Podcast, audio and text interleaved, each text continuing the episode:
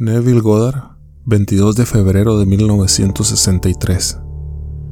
La autobiografía de Pablo. Pablo es la figura más grande e influyente en la historia del cristianismo. Después de escuchar su historia, puedes juzgar quién es él. Después de que sus credenciales hayan ganado la confianza del público, Pablo comienza. Pablo escribió 13 cartas si tomas las cartas dobles como dos cartas, primera y segunda de Corintios, primera y segunda de Timoteo, y la primera y segunda de Tesalonicenses. Aparece por primera vez en las escrituras en el libro de los Hechos. Y tenga en cuenta que el libro de los Hechos fue una vez parte del libro de Lucas. El mismo autor que escribió el libro de Lucas escribió el libro de los Hechos eran una vez un volumen o un libro en dos volúmenes. Nuestros primeros padres dividieron los dos y colocaron el Evangelio de Juan entre ellos. Él aparece por primera vez en el libro que llamaremos el Evangelio de Lucas, solo que ahora nosotros lo llamamos el libro de los Hechos. Estuvo presente cuando el primer mártir cristiano Esteban fue apedreado hasta la muerte. Y Pablo consintió la muerte de Esteban. Los que apedrearon a Esteban colocaron sus abrigos a los pies de Saulo. Su nombre era entonces Saulo, Hechos 7.2. En el capítulo noveno comienza el gran viaje a Damasco y lleva consigo cartas al sumo sacerdote en Damasco. Se compromete a sí mismo si encuentra a alguien que pertenece al camino, ya sea hombre o mujer, los traerá atados a Jerusalén. Todos los que creyeron fueron llamados seguidores del camino, no cristianos. En su camino para atar a los que pertenecían al camino, fue cegado por una luz. Y luego todo le fue revelado y su nombre fue transformado de Saulo a Pablo. La parte restante del libro de los Hechos está dedicada casi exclusivamente a Pablo, al menos los últimos 16 capítulos que comenzarían con el primer verso del capítulo 13 hasta el 28, donde termina sus días todavía proponiendo este misterio y tratando de persuadir a todos de la verdad de Jesús. Comenzando con la ley de Moisés y todos los profetas, les explicó en toda la escritura la verdad acerca de Jesús. Algunos fueron convencidos por lo que dijo, mientras que otros no le creyeron. Esa es la historia. Si leyera Pablo y tomara una de sus cartas que realmente me explicara Pablo, iría a la carta de Gálatas para los Gálatas, que los estudiosos afirman ser el primer libro del Nuevo Testamento. Llegó antes que los Evangelios vino antes que cualquier libro, por lo que dicen. En esta carta, él hace la afirmación, yo Pablo, un apóstol no de los hombres, ni a través del hombre, sino a través de Jesucristo y Dios el Padre, que lo resucitó de entre los muertos. Aquí hay una declaración de independencia religiosa completa de todos los hombres y dependiente de Dios repudiando en esta carta todas las autoridades, instituciones, costumbres y leyes que interfirieron con la aceptación directa del individuo a su Dios. Ningún intermediario entre el individuo y su Dios. Ninguno. Llamado por ningún hombre. Entonces él dijo, el Evangelio que yo predico no es el Evangelio de hombre, porque no lo recibí de un hombre ni me fue enseñado, me fue dado por revelación de Jesucristo. Gálatas 1:11. Porque cuando a Dios le agradó revelar a su Hijo en mí, no lo consulté con carne y sangre. Gálatas 1, 16, 17. Le preguntas a Pablo, ¿fue él o Cristo un hombre realmente? Si le preguntaras eso a Pablo, él diría, fue. Él es el hombre celestial. Bueno, ¿eso te responde? Estás haciendo la pregunta, ¿fue él realmente alguna vez un hombre? Y a usted le responden, no lo fue, él es el hombre celestial. Como hemos traído la imagen del hombre de polvo, así también llevaremos la imagen del hombre celestial. Eso todavía no satisface. ¿Era realmente un hombre como nosotros entendemos por un hombre? Él no responde a tiempo. Luego lee sus palabras. De ahora en adelante, no consideraremos a nadie desde el punto de vista humano. A pesar de que anteriormente consideramos a Cristo desde un punto de vista humano, ya no lo consideramos así. Segunda de Corintios 5:16. Luego, hace la declaración en el mismo capítulo, Dios estaba en Cristo reconciliando al mundo consigo mismo, no teniéndoles en cuenta ninguna ofensa contra ellos y confiándonos con el mensaje de reconciliación. Versículo 19. Verá más adelante lo que Pablo está tratando de decirnos.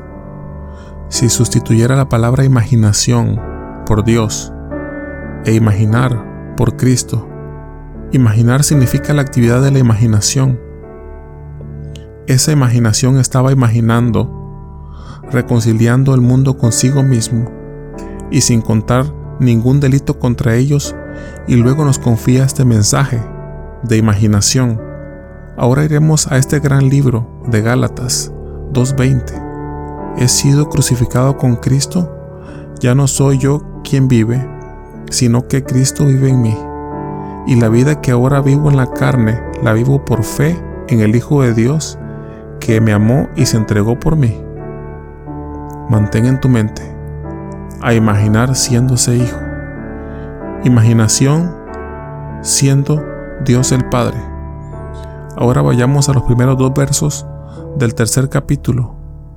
Oh Gálatas insensatos, ¿quién los ha hechizado ante cuyos ojos Jesucristo fue retratado públicamente como crucificado?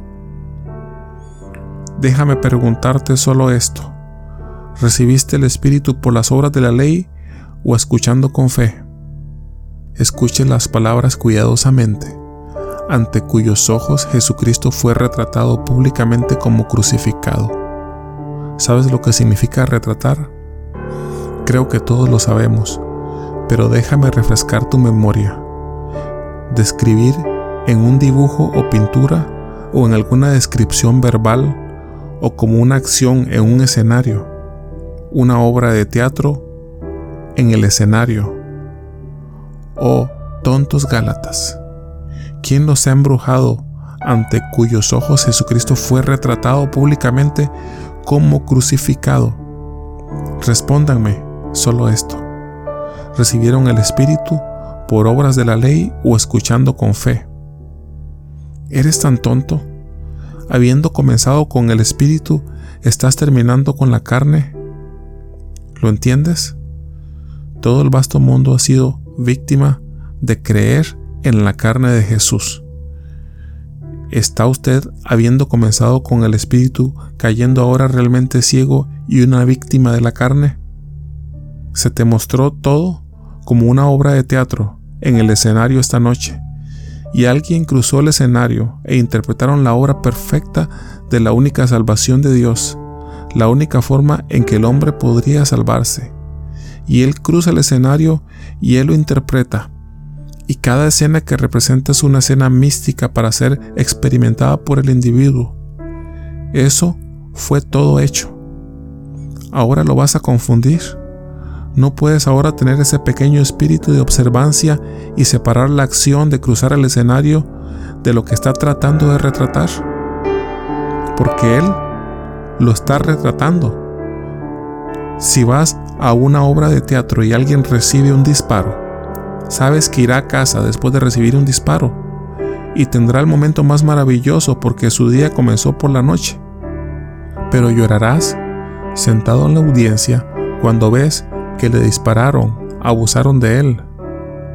Pero no le dispararon y no lo maltrataron, salvo como actor, pero no como el ser quien se puso la máscara, quien interpretó el papel. Entonces, permítame repetirlo, cuyos ojos vieron a Jesucristo públicamente retratado como crucificado. El mundo piensa que era de carne y sangre. No, no era de carne y sangre. Este es el cumplimiento de todo lo que fue dicho en el Antiguo Testamento, pero nadie lo entendió, excepto aquel a quien se le reveló. Lo llamas Pablo ahora. Cuando le agradó a Dios revelar a su Hijo en mí, no consulté con carne y sangre, y el Evangelio que les predico no es el Evangelio del hombre. No lo recibí de un hombre, ni me lo enseñaron, sino que fue revelado por Jesucristo. Todo fue revelado, y vi el misterio de todo, el misterio de la salvación, que el cristianismo se basa en la afirmación de que sucedieron una serie de eventos en los que Dios se reveló a sí mismo en acción para la salvación del hombre. La cosa sucedió porque la obra lo dijo. Fui a la obra y lo vi, y yo era parte de la reunión, y esperaba que yo tuviera el espíritu de discernimiento para separar la acción del actor de lo que estaba actuando y ver el espíritu, no la carne. Vi el espíritu. Luego, después de un tiempo, vienen los maestros, quienes no participaron y te dicen que Él es de carne y sangre. Él era nacido de cierta mujer en un día determinado de la manera en que naciste, solo que Él no tenía un padre físico. Y eso no es cierto en absoluto. Este nacimiento es algo completamente diferente. Como nos dice el libro de Juan, Él no es nacido de sangre ni de la voluntad de la carne, ni de la voluntad de hombre, sino de Dios. Un nacimiento completamente diferente tiene lugar, lo cual se explica todo a medida que se desarrolla la obra. Viste el espíritu, pero no vuelvas a la carne. Ahora comienza la historia. Somos llamados los seguidores del camino. ¿Es ese el camino de salvación? Lo creeré. Esperaré pacientemente hasta que se desarrolle en mí, porque ese es el camino de salvación. Luego, en Juan capítulo 14 se nos dice, y ahora conocen el camino. Y Tomás dijo, no conocemos el camino, no sabemos a dónde vas. Entonces, ¿cómo sabemos el camino? Él dijo, yo soy el camino y la verdad y la luz. Esto no es un hombre. Sígueme a casa. Todo lo que me verás hacer en el escenario, ese es el camino. Entonces, yo soy el camino.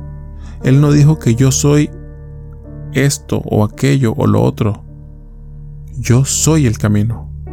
Tú sigues todo el asunto, ese espíritu que se mueve ante ti y verás el camino de la salvación. Aún no lo entendieron. Ellos dijeron un camino a qué? Un camino a todo, pero principalmente el camino al Padre porque nadie viene al Padre sino por mí. Entonces, no me veas como carne y sangre, yo soy el camino. Sigue mi historia a través de esta serie de eventos y vendrás al Padre. Entonces, el estado se desarrolla en el escenario y todos ven el espíritu, pero muchos no podían discernir y discriminar entre la acción del actor y lo que el actor retrataba. Regresamos a Gálatas ante cuyos ojos Jesucristo fue retratado públicamente como crucificado. Míralo allí. Todo se desarrolla en un escenario, pero el hombre no puede perderse a sí mismo, hasta el punto de ir más allá de la acción de un actor. Y llora y llora con el actor. Él está retratando algo, pero no logran captar lo que está retratando.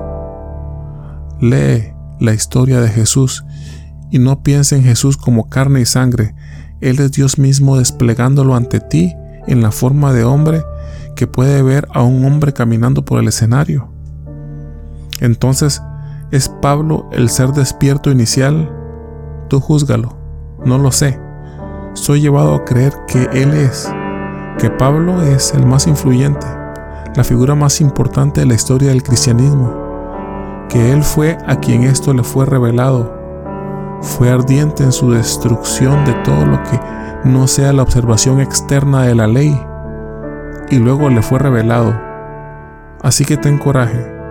Si eres violento hoy en apoyar algo que es externo, que tú debes observar, no importa. Pablo hizo lo mismo y de repente quedó cegado por la revelación y él vio el misterio de la vida y vio que Cristo estaba dentro de él. Y cuando a Dios le agradó revelar a su Hijo en mí, entonces no consulté con carne y sangre. ¿A quién recurriría y les pediría que arrojen luz sobre una experiencia que no es entendida por la mente mortal? Pero conociendo la Biblia como lo hacía, estaba bien fundamentado en ella. Podía regresar a su Biblia y ver dónde estaba todo predicho pero no podía entenderlo en ese nivel. Tenía que ser revelado. Cuando le fue revelado vio la interpretación de la antigua escritura. Luego, al final de Hechos, cuando se para ante el rey Agripa, dice, aquí estoy, ante ti encadenado, condenado por la esperanza en la promesa hecha por Dios a nuestros padres. Aquí tengo esperanza en esa promesa y estoy encadenado ante ti, porque sé que es verdad y luego pasó el resto de sus días exponiendo la historia acerca de lo que él llamó entonces Jesús. Y todo el mundo de la cristiandad piensa que esto es un hombre de carne y sangre. Jesús quiere decir Jehová salva, Jehová es salvación. No hay nada en la enseñanza de Pablo sino Dios y hombre sin intermediario. Entonces Dios mismo está entretejido en el hombre y se desarrolla en el hombre en una serie de eventos y a medida que él se desarrolla, como se desarrolló en Pablo, entonces conoció el misterio de las escrituras. Cuando él trata de contarlo, aquellos que lo siguieron en el pasado, porque condenó y permitió la muerte de otros por creer en ello, entonces él mismo cayó víctima de esta creencia. Bueno, ¿quién lo creerá? A medida que atravieso este país, la única pregunta que siempre me hacen ya sea en una reunión social o en algún lugar, bueno, no crees en un Jesús físico. No importa dónde vaya, lo entiendo. Voy a una pequeña cena con un grupo de cuatro o cinco. Sé lo que dices, Neville, pero ¿no crees realmente que Él vivió, que Él caminó por esta tierra hace dos mil años y se llamaba Jesús y su madre era María y su padre era José? O tal vez no fue José para la mente no preparada. ¿Cómo puedes explicar lo que dijo Pablo en los primeros tres versículos del tercer capítulo de Gálatas? Oh Gálatas insensatos, ¿quién los ha embrujado? Porque se extraviaron en un sentido físico, ante cuyos ojos Jesucristo fue retratado públicamente como crucificado. Ahora te pregunto una cosa. ¿Recibiste el Espíritu por esas obras del Señor o por escuchar con fe. ¿Eres tan tonto? Habiendo comenzado con el Espíritu, ahora estás terminando con la carne. Porque todo el vasto mundo de hoy está terminando con la carne y no pueden ver el Espíritu que es Cristo Jesús. Cristo Jesús está en el hombre, nosotros, el camino. Cristo en ti es la esperanza de gloria. Y en 2 Corintios 13, Pablo dice, ¿no te das cuenta de que Jesucristo está en ti? A menos que, por supuesto, no cumplas con la prueba. Espero que te des cuenta que no hemos fallado. Si Jesucristo está en mí, entonces debería comenzar buscando dónde está. Yo lo he encontrado a Él por una búsqueda y un experimento. Cuando dice Dios está en Cristo reconciliando al mundo consigo mismo, no sosteniendo alguna ofensa contra ellos y confiándonos el espíritu de reconciliación. Entonces, Dios es Cristo y Cristo está en mí. Entonces, ¿quiénes somos? Y descubrí que Dios es mi maravillosa imaginación humana. Dios en acción es Cristo y la imaginación en acción es imaginar. Entonces, la imaginación imaginando está reconciliando al mundo para sí mismo. Ahora, a quienes lo descubren les confía este gran secreto de la reconciliación. Entonces, tomas a todos los seres del mundo, está bien, déjalos ir por mal camino, no importa. Si con Dios todas las cosas son posibles y Él trabaja y crea solo a través de Cristo, y Cristo ahora está imaginando, podría imaginar que tú eres lo que quiero que seas si realmente creo en Cristo, porque Cristo en ti es la esperanza de gloria. Y aunque en el momento tú no respondas y mañana todavía no respondas, yo persistiré, porque ese es el atributo de la paciencia. Lee el fruto del Espíritu. No es solo amor, alegría y paz, es paciencia, es persistencia. En el fin del libro de Gálatas te da la prueba del Espíritu, entonces puedo persistir, puedo ser paciente. Me imaginaré que ellos son como deberían ser, aunque en este momento la razón lo niega y mis sentidos lo niegan y todo lo niega, pero este es el fruto del Espíritu, seré paciente. Me imaginaré que las cosas son como me gustaría que fueran. Ese es Dios en acción, y Dios en acción es Cristo.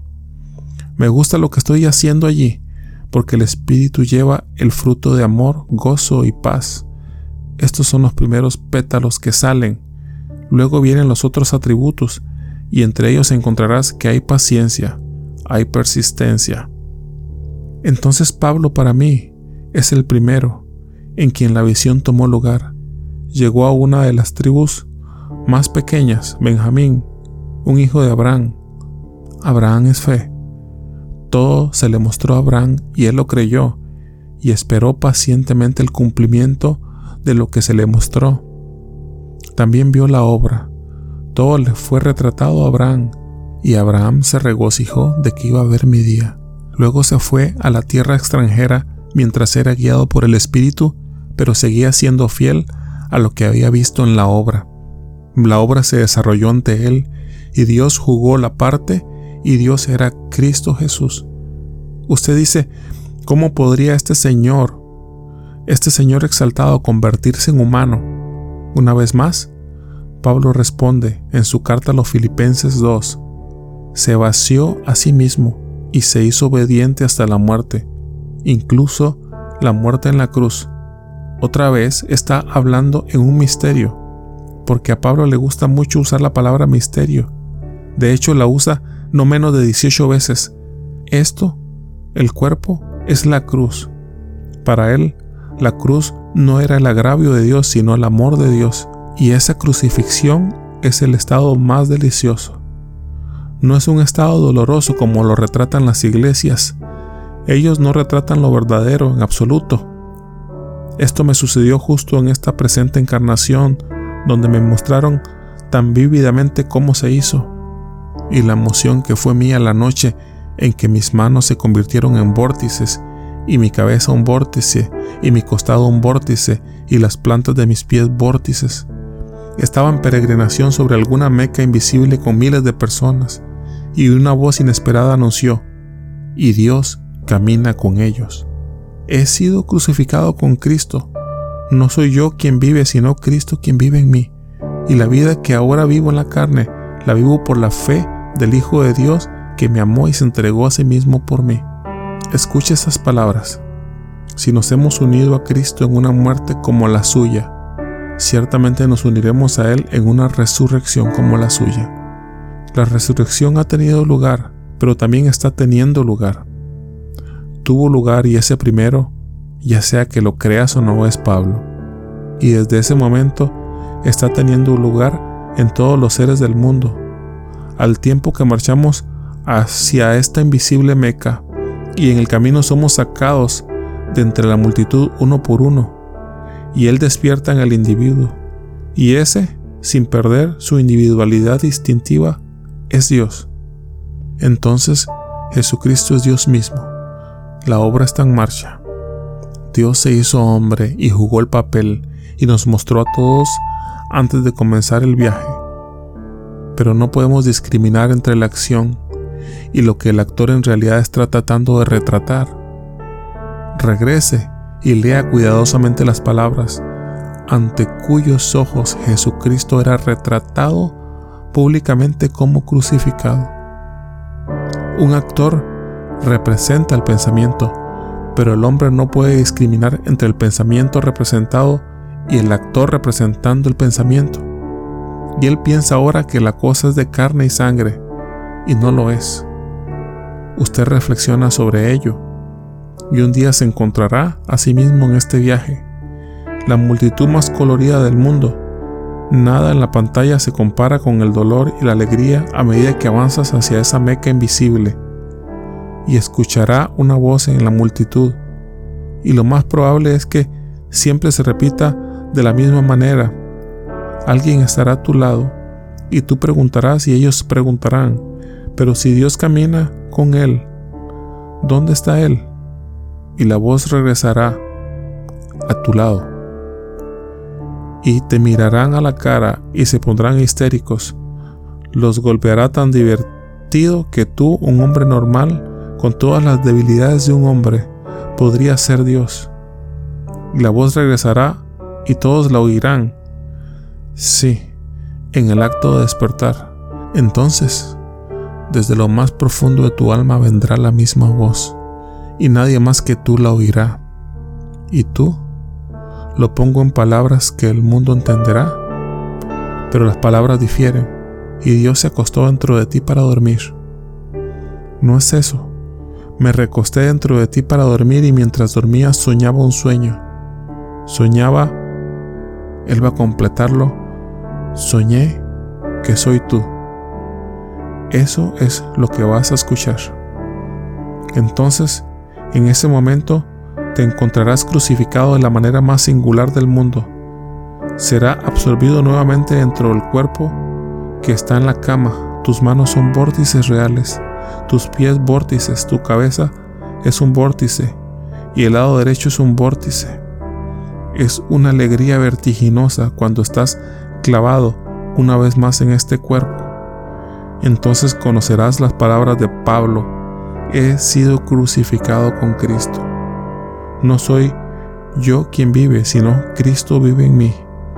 Y en la vida que vivo ahora en la carne, vivo por la fe del Hijo de Dios que me amó y se entregó para mí.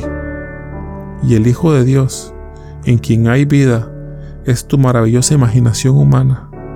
Imaginar es la vida misma. Lo que imaginas se anima, adquiere vida, adquiere movimiento, vibración. Lee todo el libro de Gálatas y ese maravilloso tercer capítulo y mira la confesión de Pablo. Nadie se lo enseñó. Él no lo recibió de un hombre, vino a través de una revelación de Jesucristo. Y cuando a Dios le agradó revelar a su Hijo en mí, no lo consulté con carne y sangre. Dios revelará a su Hijo en ti en una explosión y lo verás parado frente a ti y verás a ese Hijo como tu Hijo.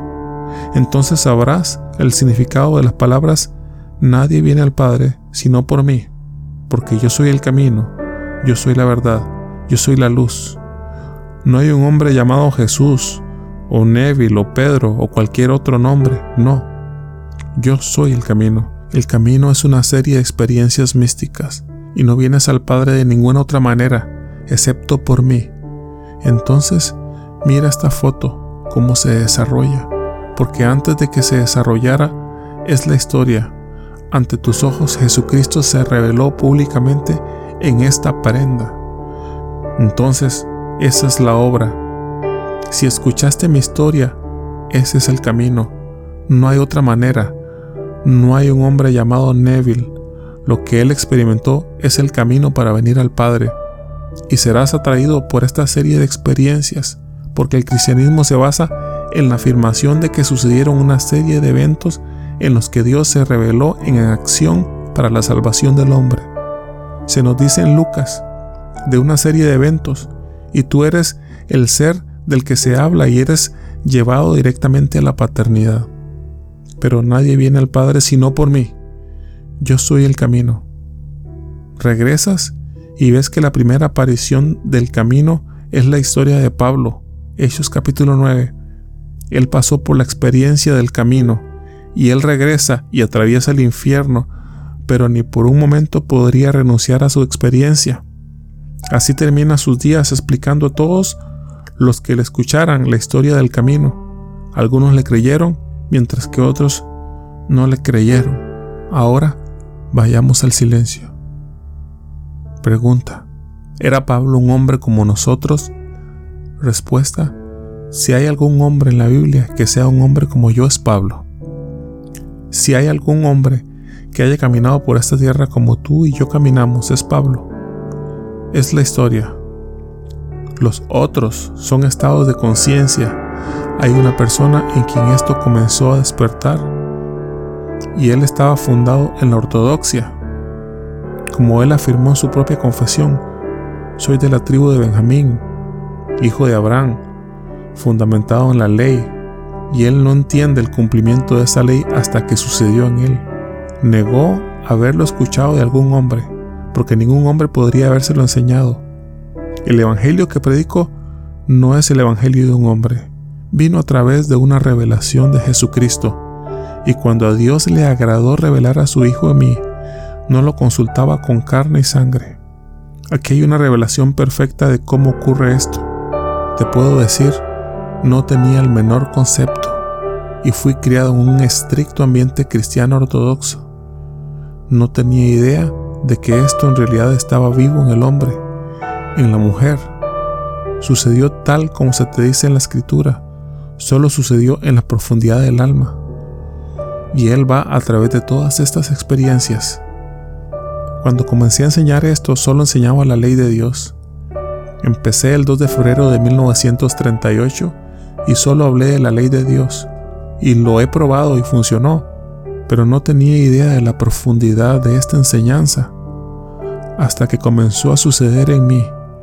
De repente tuvo lugar el nacimiento desde arriba y todo como se describe en los evangelios, incluso la historia de la paloma, que nunca concebí como un hecho real y luego sucedió en lo más profundo de mi alma. Esto le pasó a Pablo.